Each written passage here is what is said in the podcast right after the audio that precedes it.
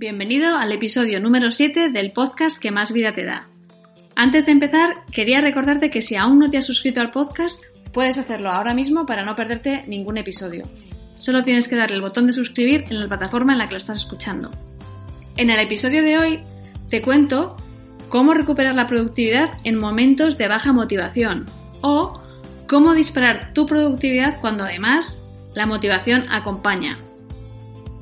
Imagina tener al menos un 20% más de tiempo libre para disfrutar de tu vida y hacer lo que quieres.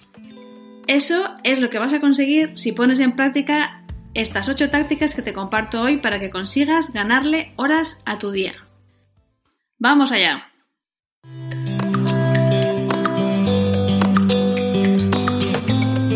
Hola, soy Paloma V, emprendedora, divulgadora de liderazgo personal e inconformista por naturaleza. Bienvenidos a Date Vida, el podcast que te ayuda a sacar el máximo rendimiento a la herramienta más potente que existe y que tienes, tu mente. El 80% de tu éxito depende directamente de ella. Y por ello, cada semana comparto contigo una técnica basada en la neurociencia y en la experiencia que te permitirá ser más efectivo en tu camino hacia el éxito. Date vida con Paloma V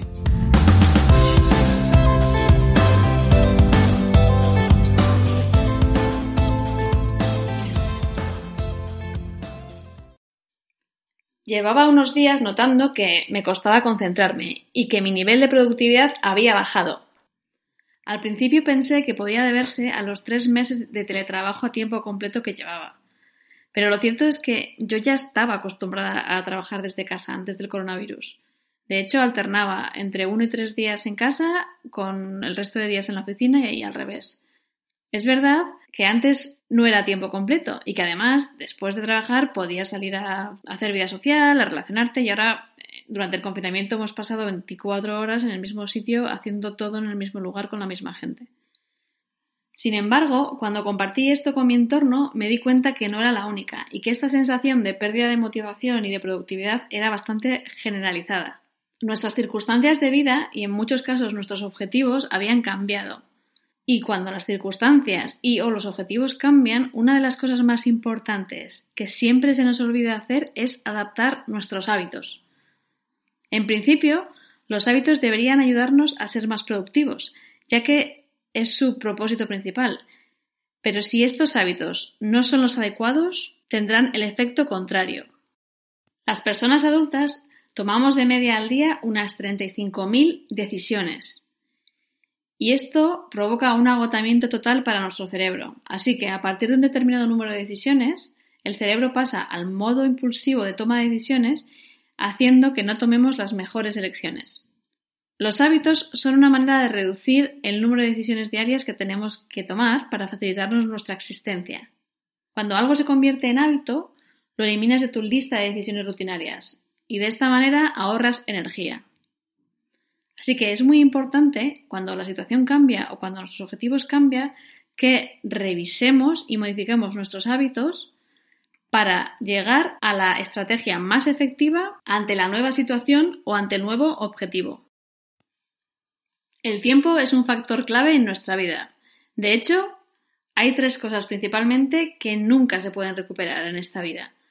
Estas tres cosas son las palabras, las oportunidades y el tiempo. Tenemos una falsa sensación de que nuestro tiempo en este planeta es ilimitado y que además lo tenemos garantizado. Sin embargo, al igual que todos llegamos aquí con una fecha de llegada, todos tenemos una fecha de salida. Lo que pasa es que nadie sabe cuándo es la suya. Por eso, la mejor opción que tenemos es aprovechar al máximo el tiempo que sí tenemos. ¿Te imaginas que tus días tuvieran 28 horas en lugar de 24? El tiempo es un factor clave en nuestra vida, sí, pero lo cierto es que si lo aprovechamos bien, en realidad no nos hace falta más tiempo del que tenemos. Lo único que debemos hacer es ser más productivos y utilizar mejor el tiempo que sí tenemos. Esta sensación de que tu día tiene 28 horas en lugar de 24 es la que vas a tener si aplicas estas 8 tácticas que te voy a explicar en el episodio de hoy. Ante esta sensación de pérdida de productividad y de motivación, me puse a buscar soluciones. Me acordé que hacía tiempo había escrito yo un post que lo podéis encontrar en date-vida.com que se titulaba Seis armas secretas para ser hiperproductivo. Lo releí y me di cuenta que algunas de estas seis armas sí que estaba yo aplicándolas ya, pero otras no. Además, investigué un poquito más para ver qué estrategias específicas al teletrabajo me podían ayudar para fomentar, recuperar mi motivación y la productividad. Y como resultado, han salido estas ocho tácticas que llevo poniendo en práctica durante una semana y que he visto una subida brutal de mi productividad y de mi motivación. Y esto es lo que me ha llevado a compartirlas hoy contigo. Voy a empezar primero compartiendo las dos específicas para el teletrabajo y luego las seis restantes que son aplicables para cualquier situación. De acuerdo a un estudio publicado por la Universidad de Stanford, la productividad de los empleados que trabajaban en remoto era de media un 13% superior a la productividad de los empleados que trabajaban desde la oficina en esa misma empresa.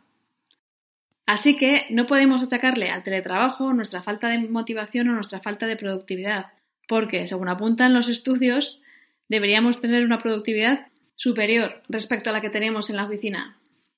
Una de las estrategias más importantes cuando trabajamos desde casa es que debemos fijar un lugar de trabajo dentro de nuestra propia casa. Porque es muy importante reforzar la asociación mental de que solo se trabaja en ese espacio en la casa.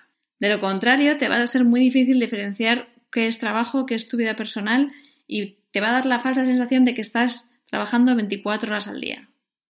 No necesitas que sea una habitación completa, pero sí un rinconcito en el que no vayas a tener distracciones y que siempre que tengas que trabajar lo hagas desde ese mismo sitio. Así que tener este lugar específico para trabajar desde casa te va a ayudar mucho a diferenciar la vida personal de la vida profesional porque a nadie nos gusta tener la sensación de que estamos trabajando 24 horas al día. Yo empecé mi confinamiento muy disciplinada y trabajando siempre desde mi oficina que tengo en casa. Pero una cosa llevó a la otra y acabé trabajando en el salón, en la cocina, cada día en un sitio diferente. Y es cierto que al final del día tenía la sensación de que había estado trabajando prácticamente durante todo el día. Tenía siempre el ordenador cerca, allá donde fuera. Me daba igual que estuviera comiendo, que estuviera hablando con alguien en casa. Siempre tenía el ordenador cerca, con lo cual siempre tenía la posibilidad de recibir notificaciones de trabajo, etc. Así que llevo una semana volviendo a los orígenes y volviendo a trabajar solo desde mi despacho. Es como en los rodajes de las películas cuando cierran la claqueta y dicen silencio se rueda. Pues yo lo mismo, cuando me meto en el despacho y cierro la puerta, fuera de distracciones, silencio, que me pongo a trabajar. La segunda táctica para cuando uno está teletrabajando, de lo sencilla que es, parece una tontería, pero es muy importante y consiste en ducharte y vestirte como cuando vas a ir a la oficina. Es cierto que no necesitas ponerte traje y corbata, pero sí una ropa, pues lo que se suele decir es más casual, que es como pues un pantalón vaquero y una camisa, algo que asocies a trabajar. Nada de quedarte en pijama, que eso es una cosa muy tentadora. ¿Por qué? Porque realmente se ha visto que esto de vestirte para trabajar cuando estás en casa tiene un efecto psicológico positivo y le ayuda a tu mente a pasar al modo trabajo en lugar de quedarte en el modo pijama. Por no hablar que también queda muchísimo mejor en las videoconferencias. Pero es verdad que ayuda a disparar tu productividad. Es otra de las cosas que yo empecé haciendo al principio del confinamiento y que luego me he ido acomodando y se ha apoderado de mí el modo pijama o el modo mallas. Así que esta última semana he vuelto a ducharme, a vestirme antes de empezar a trabajar y realmente crea un efecto de orden en mi cabeza. Así que si el modo pijama barra mallas, ropa de deporte se ha apoderado de ti durante este confinamiento, durante este periodo de teletrabajo, te recomiendo que lo pruebes. La tercera táctica infalible para disparar tu productividad consiste en dejar de hacer varias cosas al mismo tiempo. Es decir, dejar de hacer el famoso multitasking. Porque solo el 2% de la población es capaz de realizar varias tareas a la vez sin perder efectividad.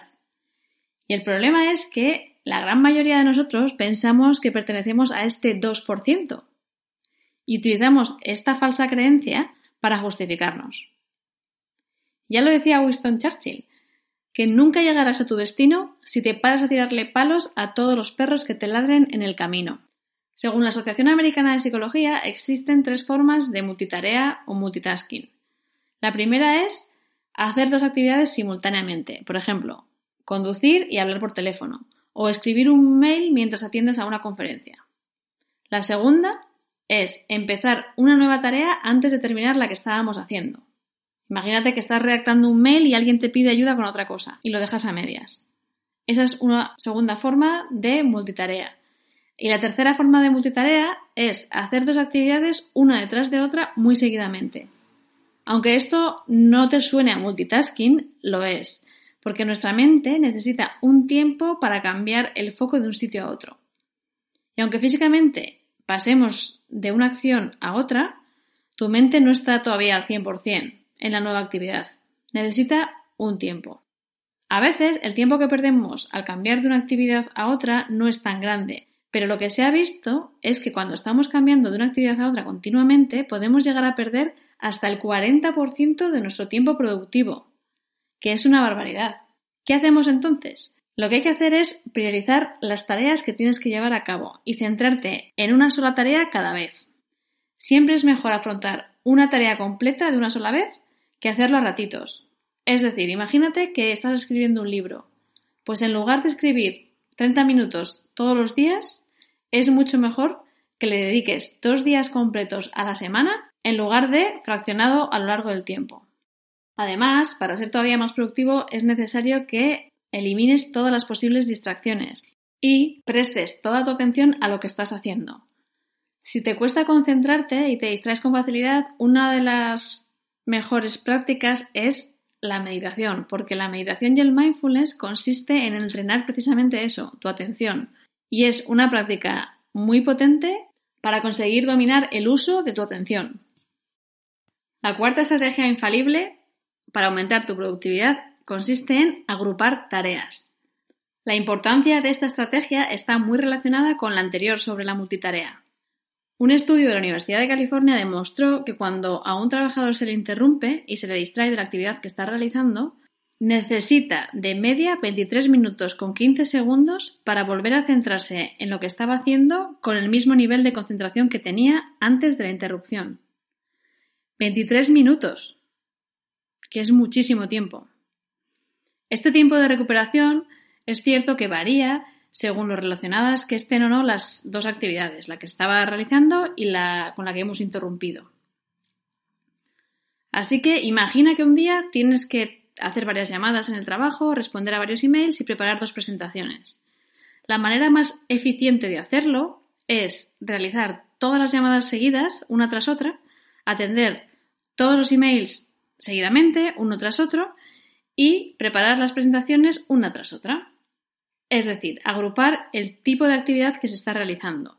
De lo contrario, si alternáramos, pues mandar dos emails, hacer una llamada y hacer una presentación, otro email, si lo hiciéramos así, alternando estas tres actividades, perderíamos mucho más tiempo debido a que nuestro cerebro requiere un tiempo para cambiar el foco de una actividad a otra. Es como lo que os comentaba antes sobre el ejemplo de escribir un libro. No es lo mismo escribir a ratitos el libro por fascículos que dedicar un día completo a escribir un capítulo entero.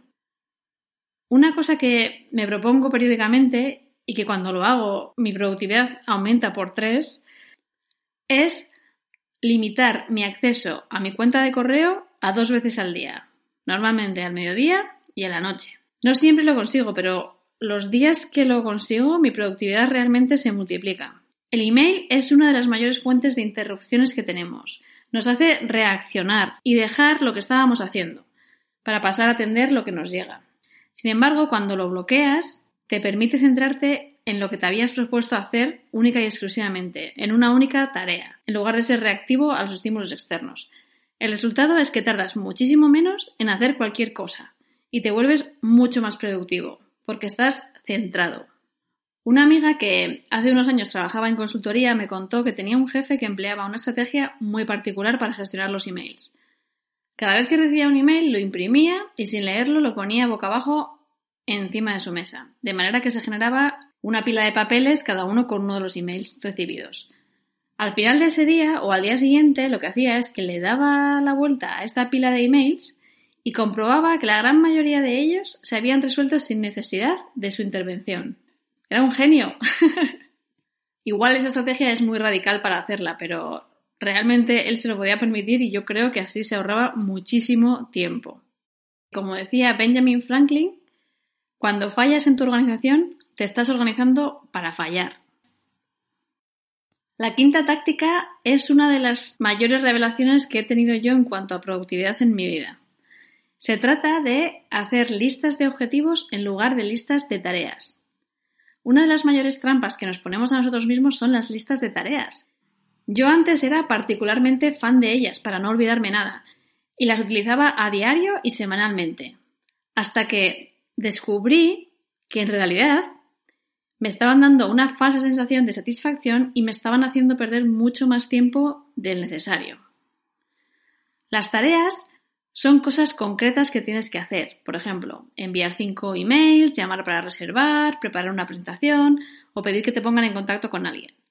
En cambio, para ser realmente productivo, en lo que deberíamos centrarnos es en los objetivos o resultados que queremos conseguir.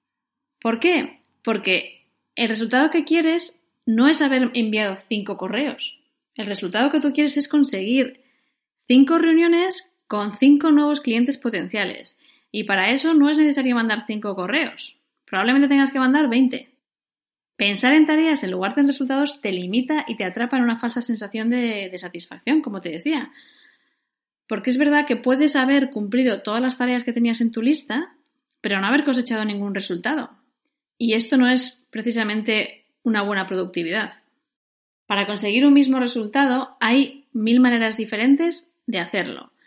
Y puede que las tareas que has escrito en tu lista de tareas no sean la forma más efectiva de conseguirlo. Pensar en objetivos y hacerte una lista de los objetivos que quieres conseguir te da libertad para encontrar atajos e improvisar diferentes maneras y caminos hacia tus metas. Como dijo una vez Henry David Thoreau, no se trata de estar ocupado, sino de ocuparte con lo que más te conviene. El sexto es hacer descansos frecuentes. Se hizo un estudio que monitorizaba los hábitos de los trabajadores que eran más productivos y lo que se vio es que los más productivos coincidían en que trabajaban seguido 52 minutos y luego descansaban cerca de 17 minutos. Los descansos no tenían una forma particular, podían ser cualquier cosa, ya ser mirar por la ventana, leer el periódico, levantarte a estirar las piernas, lo que fuera. Pero es cierto que el cerebro, al igual que los músculos, a pesar de que el cerebro no es un músculo, necesita un descanso después de un tiempo de trabajo intenso. Así que, según este estudio, parece que cada hora hay que hacer un descanso de 15 minutos. Yo realmente todavía estoy experimentando con esto. De momento estoy haciendo dos horas y descanso de 15 minutos. Pero es verdad que quiero probar esto de cada hora 15 minutos porque si ellos han visto que es lo más productivo, puede ser que, funcione. Yo creo que también cada persona es un mundo y cada uno necesita cosas diferentes. Pero bueno, esa es la, guía, ¿no? Una hora, 15 minutos de descanso. En séptimo lugar, la séptima táctica se llama gestionar el tiempo según Parkinson. Y te estarás preguntando, ¿qué es esto? La ley de Parkinson dice que el trabajo se expande hasta llenar el tiempo disponible para terminarlo. Así, a plazos de entrega más cortos, más eficientes nos volvemos. Esto significa que si tu jefe te pide que le entregues un informe en una semana, tú tardarás siete días en tener el informe listo.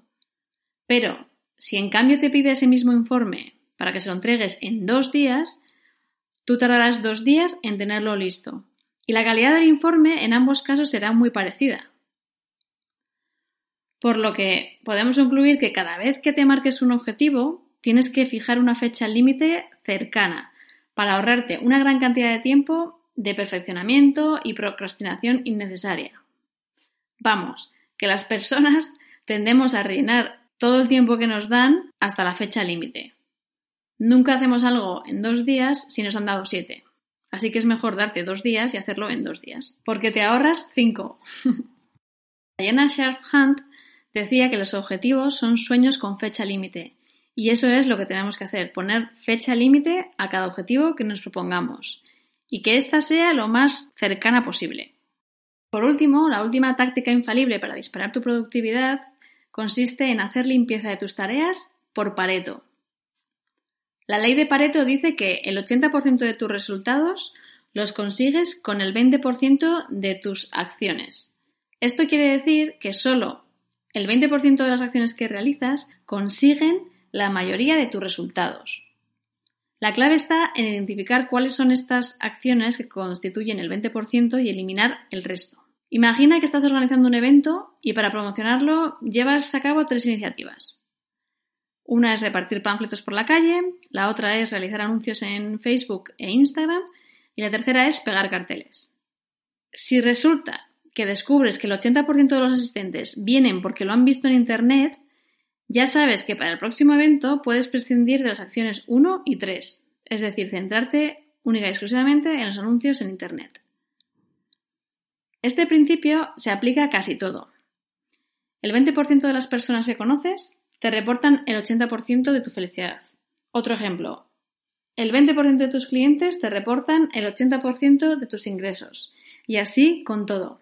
Piénsalo. Piensa cómo se aplica esta ley en tu día a día. Ya sabes que lo que no se mide no se puede gestionar. Así que, para conseguir ser más productivo es necesario adoptar una actitud de cuestionar lo establecido. Siempre medir y evaluar. Vamos a recapitular las ideas importantes de este episodio. La primera es que cuando cambien tus circunstancias y tus objetivos, recuerda que tienes que revisar y replantearte tus hábitos. Porque puede que en el pasado fueran muy efectivos, pero como ha cambiado la situación o los objetivos, necesitas replantearte si siguen siendo efectivos o necesitas cambiar tus hábitos. Esto es una de las cosas que antes olvidamos y que más importantes son. Y luego, si sientes que estás con baja productividad o baja motivación, o tienes motivación pero notas que tu productividad no es como tú quisieras que fuera, tienes que seguir ocho tácticas. Las dos primeras aplican sobre todo si trabajas desde casa y el resto aplican siempre. La primera era que si trabajas desde casa tienes que fijar un lugar de trabajo en casa para que tu mente pueda distinguir tu vida profesional de tu vida personal y siempre trabajar en ese espacio. La segunda era que si trabajas desde casa es bueno que tengas el hábito de ducharte y vestirte con ropa con la que podrías ir a trabajar. No hace falta que te pongas la corbata, pero sí con ropa con la que podrías salir a la calle o ir a tu oficina un día concreto. En tercer lugar, hay que dejar de hacer varias cosas al mismo tiempo. Es decir, tenemos que olvidarnos del multitasking, porque solo el 2% de la población es capaz de hacerlo de manera efectiva y estar cambiando de una tarea a otra nos puede llevar a perder hasta el 40% de nuestro tiempo, porque nuestra mente necesita un tiempo para adaptar el foco de una cosa a otra. La cuarta estrategia era que es bueno agrupar tareas. Siempre que tengas que hacer varias tareas diferentes, por ejemplo, enviar cinco emails y hacer siete llamadas, en lugar de hacer email llamada, email llamada, haz los cinco emails seguidos y después las, las siete llamadas seguidamente. Porque de lo contrario estamos pasando de una actividad a otra que son diferentes y eso nos está haciendo perder un tiempo, porque nuestra mente necesita readaptarse. En quinto lugar, olvídate de las listas de tareas y céntrate en las listas de objetivos o resultados, porque las listas de tareas son un arma de doble filo. Te dan una falsa sensación de satisfacción, pero puede que las tareas que estás llevando a cabo no te estén llevando al resultado que tú buscas. Así que es mucho mejor centrarte en las listas de resultados o objetivos y luego innovar en las acciones que tienes que tomar para llegar a ellos. En sexto lugar, realiza descansos frecuentes. Ya sabes que lo que se ha visto es que cada hora más o menos necesitas hacer 15 minutos de descanso y esto puede ser simplemente mirar por la ventana o levantarte a estirar las piernas, lo que sea, pero quitar tu mente de la actividad de trabajo que estás realizando. En séptimo lugar, tienes que gestionar el tiempo según Parkinson, que esto era que las personas llenamos todo el tiempo que tenemos hasta la fecha límite, con lo cual tienes que ponerte fechas límites muy cercanas para no perder tiempo. Es decir, si tú tienes una tarea que realizar y entregar en siete días, si esa misma tarea la tienes que realizar en dos días, la vas a hacer con calidad muy parecida y te vas a ahorrar cinco días. Así que siempre fechas límite de entrega muy cercanas, muy cortitas. Y por último, hay que hacer limpieza de las tareas que nos ponemos por Pareto o de los objetivos que nos ponemos por Pareto. Esto es que El 80% de tus resultados vienen de solo el 20% de las acciones que realizas. Así que es importante que analices cuáles son estas, cuáles son las acciones que realmente te están reportando el éxito de tus resultados y eliminar el resto, porque el resto no te aporta valor. Como decía Peter Drucker, eficiencia es hacer las cosas bien, mientras que la efectividad es hacer las cosas correctas. Ya sabes, ahora te toca a ti poner esto en práctica. A mí me está funcionando muy bien. Así que ponlo en práctica y cuéntame qué tal te va. Creo que con una semana vas a ver unos resultados asombrosos. Así que nada, me encantará saber cómo te ha ido. Este episodio llega a su fin.